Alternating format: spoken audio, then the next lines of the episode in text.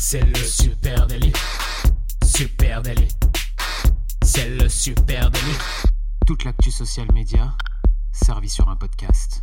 Salut à toutes et à tous, je suis Thibaut Tourvieille de la Broue et vous écoutez le Super Daily. Le Super Daily, c'est le podcast quotidien qui décrypte avec vous l'actualité des médias sociaux. Ce matin, on parle de guérilla marketing et pour m'accompagner, je suis avec Camille Poignant. Salut Camille. Salut Thibaut, salut tous les marketeurs. Écoute, un sujet qui me, qui me fait chaud au cœur. Je vais t'expliquer ça pourquoi. Déjà, bon, on adore ce marketing tous les deux et puis toutes ces dérivés. Euh, ensuite, figure-toi que quand j'étais étudiant, voilà, j'étais étudiant euh, euh, il y a quelques années. Et ben j'avais fait un blog en cours. On devait faire un blog autour de la guérilla marketing. J'ai adoré ce sujet. Alors je décryptais tout ce que je trouvais. À l'époque, il y en avait beaucoup hein, dans les années 2000, 2010. et puis j'ai postulé pour aller sur le Tour de France en tant qu'animateur. Et ce blog a fait aussi la différence. C'est ce blog qui a fait que j'ai été pris à ce poste. On m'a dit ouais, t'as as une bonne vision sur le marketing, sur ce qui se passe dans la rue et tout. et ensuite, on s'est rencontrés sur le Tour de France. Ah, c'est beau. Voilà. C'est une belle histoire. Donc finalement, nos destins sont liés. Donc après cet euh, épisode, la vie explose normalement c'est la fin de la boucle. c'est magnifique. Bon, alors euh, on va parler guérilla marketing euh, ce matin. Qu'est-ce que c'est déjà ce, que ce terme de guérilla marketing hein? De quoi on parle quand on parle de campagne de guérilla? Eh bien, le terme guérilla marketing a été lancé par le livre éponyme de J. Conrad Levinson, publié en 1984 il décrit un marketing non conformiste à petit budget et le terme est passé dans le langage commun hein, pour décrire aussi les méthodes non conventionnelles de marketing. C'est en gros du marketing euh, un peu spectaculaire qu'on a peu tendance à voir et qui se passe souvent dans la rue. Voilà, donc c'est une stratégie publicitaire, ça c'est ce qu'on peut dire, non conventionnelle, tu, tu l'as dit. Et effectivement, comme son nom l'indique, bah une guérilla, ça se passe dans la rue. Hein. Voilà, ça se passe IRL, in real life. Et du coup, les campagnes euh, de guérilla marketing, elles se concentrent bien généralement sur l'utilisation des espaces publics. Exactement. Hein, euh, voilà, et elle cherche à, à, cet endroit à créer des interactions de surprise hein, euh, et euh, mémorable avec euh, avec le public.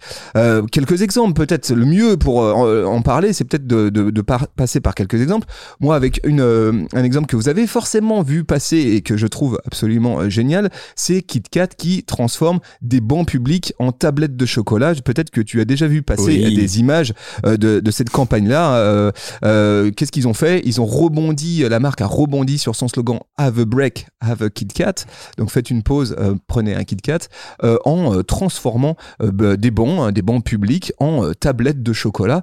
Qu'est-ce que ça leur a coûté? Bah, Finalement, un gros brainstorming pour avoir une belle idée, et puis quelques pots de peinture. voilà. Et derrière, retombées magistrales avec énormément de retombées, que ce soit des retombées presse et puis des retombées aussi sur les réseaux sociaux. Hein. Ça, le mobilier urbain, c'est un des classiques. Hein. Il y a Nike qui l'a fait, il y a eu beaucoup de choses sur les passages piétons, les bouches de métro, ça c'est très connu. moi, il y a une campagne qui m'a énormément, énormément énormément marqué euh, à l'époque où j'étais où j'étais jeune justement et euh, ils avaient même fait une V2 c'était euh, la le câble télévisé la TNT belge Télénet euh, ils avaient installé un buzzer au milieu d'une place complètement vide. Est-ce que tu te rappelles de ça il y avait un panneau euh, appuyé pour ajouter du drama. Au bout d'un moment t'as un badaud qui finissait par appuyer sur le bouton avec un bout de doigt. Et juste après ce coup de buzzer euh, le passant se retrouvait pris dans une énorme fusillade scène digne d'un film des rugbyman des ambulances des cascadeurs. Et à la fin de la scène, t'as un énorme panneau euh, déroulant qui est arrivé, euh, votre dose quotidienne de drama avec la TNT en Belgique. Et euh, ça laissait pantois tout le monde, tout et tout se tout se rangeait d'un coup quoi. Donc ça c'était assez énorme et pareil pour un budget assez simple avec des cascadeurs, des choses comme ça, mais en très peu de temps quoi. Ouais, mais là t'es déjà quand même sur un budget avancé. Oui, là c'est déjà gros. moi j'ai un exemple avec vraiment un low budget on va dire. Hein. c'est la BBC, c'était en 2023 qui lance une campagne de guérilla marketing pour accompagner la sortie euh, d'une série qui s'appelle Dracula.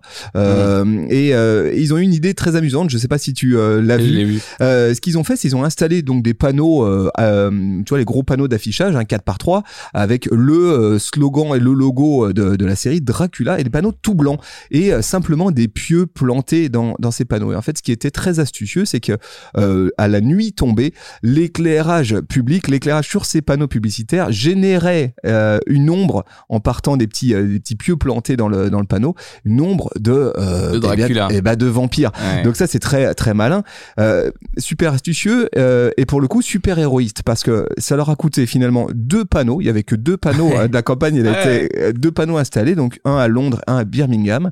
Euh, et euh, pourtant la nouvelle s'est répandue à peu près partout dans le monde, jusque chez nous à Lyon. Euh, euh, du coup énorme Ouais. retombée euh, RP et puis pareil euh, énorme retombée social media hein, parce qu'il y a eu énormément de relais autour de ces deux simples panneaux d'affichage. Euh, J'en ai un moi aussi qui est hum, qui est tombé cet été. Hein. Euh, pour le coup, c'est une ville super low budget là, hein, la ville de Manchester qui a euh, gamifié l'es- gamifié l'espace public pour sensibiliser au tri des déchets. Euh, tu vois une poubelle avec deux trous pour glisser euh, tes mégots, tes trucs. Euh, eh bien, l'été dernier, pendant le choc Barbie Oppenheimer, euh, il y avait un côté de la poubelle où c'était Barbie, l'autre où c'était Oppenheimer, un petit compteur. Alors j'imagine qu'ils avaient euh, un- mis un petit LCD, tu vois, euh, et qui permettait de compter le nombre de déchets posés. Et il y avait écrit juste euh, choisis ton camp. Donc en gros, pour euh, une cinquantaine d'euros, ils avaient habillé plusieurs poubelles dans les abribus, bien souvent aussi, qui sont des, des éléments de, de guérilla marketing. Euh, et puis ça avait fait un énorme buzz parce qu'à l'époque, c'était vraiment le sujet, notamment en social media, qui alimentait tout le monde, que toutes les marques euh, s'emparaient. Et pourquoi ça marche en fait? Qu'est-ce qui, Quelles sont euh, les mécaniques qui font que le guérilla marketing ça marche? Mal La première- La première, c'est que la guérilla marketing, elle appuie sur l'effet de surprise, elle capitalise là-dessus. hein. Et la surprise, c'est un outil extrêmement puissant Bah oui. en marketing, en communication. Ah, Plein de, plein de, plein de titres. hein. J'ai un peu creusé ce matin en préparant cet épisode euh, et je suis allé voir du côté des chercheurs, des euh, neuroscientistes. Euh, Qu'est-ce qu'ils en disent? Eh bien déjà, la surprise, elle est addictive. Euh, Une surprise, il semblerait que sur le cerveau, ça a quasiment un effet similaire à certaines drogues. Mm. Donc c'est vraiment euh, étonnant. Et là-dessus, il y a des euh, scientifiques euh, de la faculté de médecine de Emory et Baylor.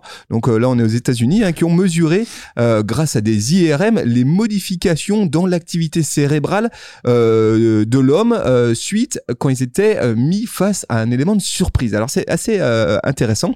Qu'est-ce qu'ils ont fait? Ils ont pris un échantillon test de gens et ils leur ont servi des boissons masquées, hein, donc ils savaient pas ce qu'ils buvaient, soit de l'eau, soit du jus de fruits. Donc euh, soit un stimuli neutre, on va dire de l'eau, soit un stimuli agréable, euh, une boisson sucrée, euh, voilà, flatteuse. Et ces stimuli, étaient env- envoyés de façon à la fois prévisible sur une partie de l'échantillon et puis à la fois imprévisible. En gros, on leur disait, bah là c'est de l'eau.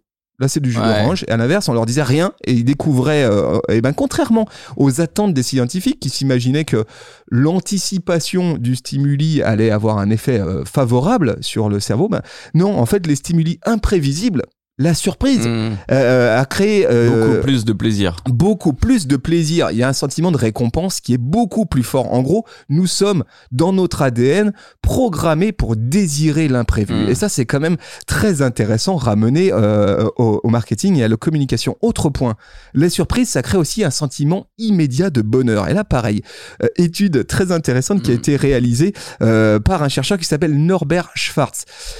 Et, ce qui est d'amusant, c'est que ça crée du bonheur à pas cher. Parce que euh, lui, son étude, ce qu'il a fait, c'est qu'il a installé une pièce de 10 centimes euh, sur les photocopieuses d'une entreprise. Donc de plusieurs entreprises, il a juste mis une pièce de 10 centimes sur la photocopieuse.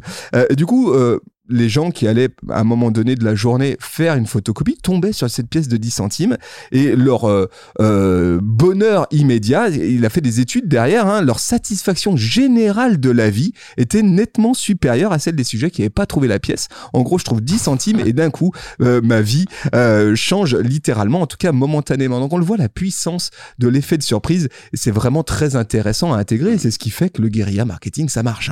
hein. Ça vient de m'éclairer un truc ce que tu disais juste avant le, le, le- les indices le stimuli euh, prévu ou la surprise. Euh, il faut que j'arrête de donner des indices sur ces cadeaux de Noël à ma meuf. J'arrive pas à me retenir. Eh ben dis, voilà. Mais en fait le mieux c'est que comme nous disait Lucas tout à l'heure quand son gamin a découvert un vélo bah là c'était un vrai effet de surprise Et c'était extraordinaire. Ouais, voilà. voilà, bah fais gaffe, vous aussi faites ça a attention. deux roues tu verras non Alors, alors, pour revenir sur, le, sur un exemple, hein, euh, un bon exemple comme ça d'effet de surprise, c'est euh, cette euh, campagne de guérilla marketing lancée par l'UNICEF. hein. UNICEF qui a installé des euh, distributeurs de bouteilles d'eau sale en plein cœur de New York. L'idée, elle est, elle est vraiment intéressante hein, parce que ils sont pas parti d'un postulat qui était euh, la difficulté de marquer les esprits sur un sujet aussi dramatique que la qualité de l'eau euh, dans certains pays d'Afrique. En gros, les gens s'en foutent un peu. C'est vraiment tout de suite sérieux et ça attire pas l'attention. En Ouais, fait. ouais, ouais. Euh, donc ce qu'ils ont fait, c'est qu'ils ont eu l'idée d'installer trois distributeurs d'eau dangereuse. En gros, ils ont euh, réellement customisé des distributeurs de canettes hein, euh, pour y mettre des bouteilles, mais des bouteilles d'eau vraiment euh, Très sales. très sales, avec des boutons qui disaient choléra. Euh, tu vois, tu pouvais choisir ta maladie et boum, tu avais une bouteille qui tombait. Tu mettais une pièce d'un euro pour tomber là-dessus. Et puis surtout, c'était un, un espace d'affichage chez euh, ce distributeur pour faire passer un message. Là aussi, idée très efficace, coût très modeste. Hein, finalement, Ouais, ça va ouais. coûter quoi Tu rebrandes juste un distributeur. Exactement. Et impact médiatique majeur. Ok, bah c'est c'est assez énorme. Alors il y a pas mal de composantes hein, que t'as que t'as donné là-dedans. Euh, une des composantes qu'on retrouve à chaque fois quand même, c'est euh, la créativité, l'innovation. C'est ça aussi qui fait que ça plaît, que ça fonctionne. hein. Euh, créer un impact visuel ou émotionnel mémorable. Euh, comme on le disait, ça peut impliquer l'utilisation euh, d'art de rue, même parfois de mobilier urbain, euh, d'installations interactives. Après, ça peut aller plus loin avec. euh, désolé, j'ai un terme flash mob.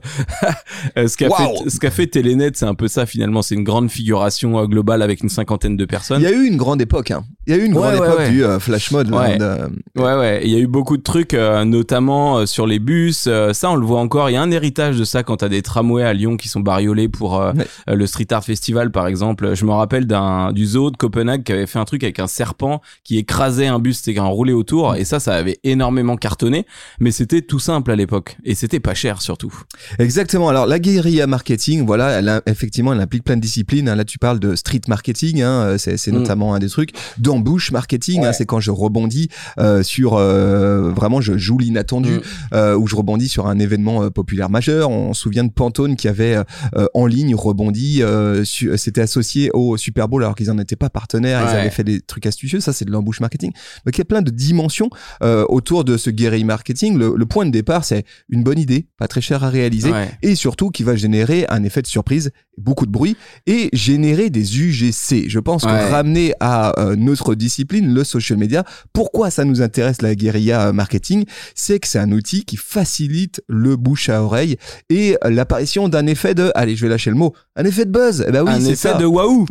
Euh, oui, c'est clair. hein. Donc, euh, si on repart de ce qu'on se disait, ça peut être une, une bonne idée pas chère. Donc, il y a des tonnes de moyens de s'inspirer ça dans l'espace public, qui crée un effet de surprise.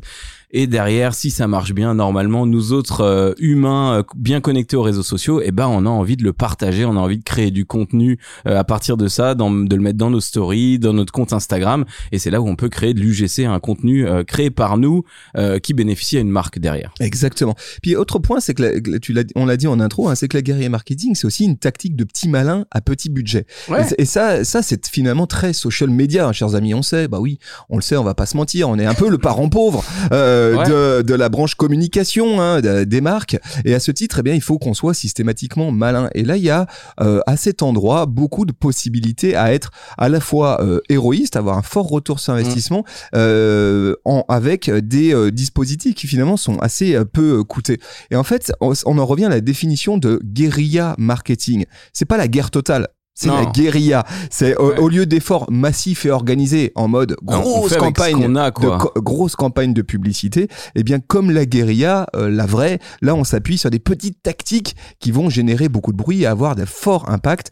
Guérilla marketing, voilà le principe, hein, je le rappelle, surprendre euh, avec des budgets limités pour un impact maximal. Au passage, euh, j'ai lu quelques passages hein, du, de- du livre de Jay Conrad qui a inventé ce concept. J'aimerais bien d'ailleurs le lire en vrai. Euh, au départ, hein, il a été conçu pour les entreprises de petite taille, PME, TPE, en mettant l'accès sur euh, l'imagination plutôt que l'argent et euh, pour des gens qui ont plus d'ambition que d'argent. Euh, bon, aujourd'hui, ça s'est développé sur énormément de choses et l'exemple que je vais te donner pour alimenter ce que tu disais, bon, il est, il est concret. Euh, rapporté aux social media au fait que ça soit pas cher et facile, il y a Burger King qui est quand même un incroyable faiseur de guérilla marketing. Quand ils prennent un tweet et qu'ils le mettent en façade d'un futur Burger King, sans même qu'on sache, hein, on est sur une bâche de chantier, on sait pas du tout ce qu'il va y avoir là dans six mois, un an. Euh, les fameux tweets, euh, quand il y aura un Burger King à Lille, je vous offre tous un menu avec le nom du mec en bas. Là, t'es sur un truc genre euh, tout le monde le retweet, tout le monde partage ce gars-là, tout le monde est aussi content de l'effet d'annonce du Burger King qui va arriver et ça coûte rien, ça coûte une bâche de chantier. Oui, et puis ce dispositif, on l'a vu, hein, maintenant, il s'est Bah, on le connaît maintenant. et on le voit à peu près partout, Voilà. effectivement. Euh, donc ça a relancé carrément l'industrie des bâches de chantier. C'est clair. Bâche de chantier, street marketing euh, d'ailleurs. est-ce que est-ce que t'as d'autres exemples comme ça de, de marques? Bon, Il y en a beaucoup, hein. Il y en a. de- Ouais, il y en a alors je peux te balancer un dernier truc parce que je l'aime beaucoup. euh, c'est Guinness qui avait fabriqué des euh, embouts de queue de billard. Donc tu sais la petite partie où tu mets le bleu là, Oui. euh, spécial. Euh, il les a disposés en secret dans des pubs irlandais et en fait le bout il est blanc et noir comme une mini Guinness avec le logo Mhm. Guinness et ça a été mis en secret. Et du coup les gens se sont mis à dire mais putain c'est quoi? C'est ça ça a deux ou trois ans. Euh, c'est quoi ce truc Guinness au bout des queues de billard? Et maintenant elles se vendent des fortunes ces queues sur les euh, sur les réseaux et puis sur sur euh, le bon coin etc. Et ce qui est très amusant, c'est qu'on le voit bien, la mécanique, elle est un peu systématiquement la même. C'est c'est un petit dispositif Ouais. euh, qui me sert d'alibi de communication. C'est-à-dire, je vais utiliser ce petit côté marque. Je vais utiliser ce petit, cette astuce, euh, cette bonne idée pour en faire, en produire moi-même du contenu. hein. donc faire une vidéo Ouais, bah, récap, dire. Mm. Hey, on a eu cette idée un peu folle, regardez. Euh, et puis euh, storyteller mon, ma, ma bonne idée. Et puis euh, euh, ça c'est la première phase de de l'action. Et puis deuxièmement, euh, je je- j'escompte, j'espère, j'espère des retombées UGC, donc des retombées virales. Euh, voilà. Mais de toute façon, je suis gagnant parce qu'avec une Oui, bonne oui, idée, oui. je peux le communiquer. Oui, une bonne idée qui coûte, je sais pas, les queues de billard, là, mettons ça coûte 1000 euros, bah je fais 5 contenus avec, c'est rentabilisé. Je suis pas, je suis pas dans la dette. Donc euh, voilà. Bon, voilà les amis ce qu'on pouvait se dire sur euh, le principe de la guérilla marketing. Est-ce que vous, vous avez euh, déjà monté des campagnes de guérilla marketing pour les marques que vous accompagnez? On serait très heureux d'en échanger avec vous. Venez nous raconter tout ça sur les réseaux sociaux. At Supernatif, on est là où vous êtes. Et puis, vous écoutez cet épisode de podcast dans une appli de podcast, Apple Podcast, Spotify. Grand merci à vous. Euh, si vous êtes sur Spotify, si vous êtes sur Apple Podcast, n'hésitez pas, balancez les 5 étoiles balancer un petit com aussi, hein, qui ça fait toujours plaisir. Et puis, euh, n'hésitez pas à relayer cet épisode avec euh, vos collègues. On vous dit un grand merci, on vous dit à très vite, on vous embrasse, soyez forts et euh, guerrilleros. Et euh, très belle fin de semaine à tous. Allez, ciao, ciao. bye bye.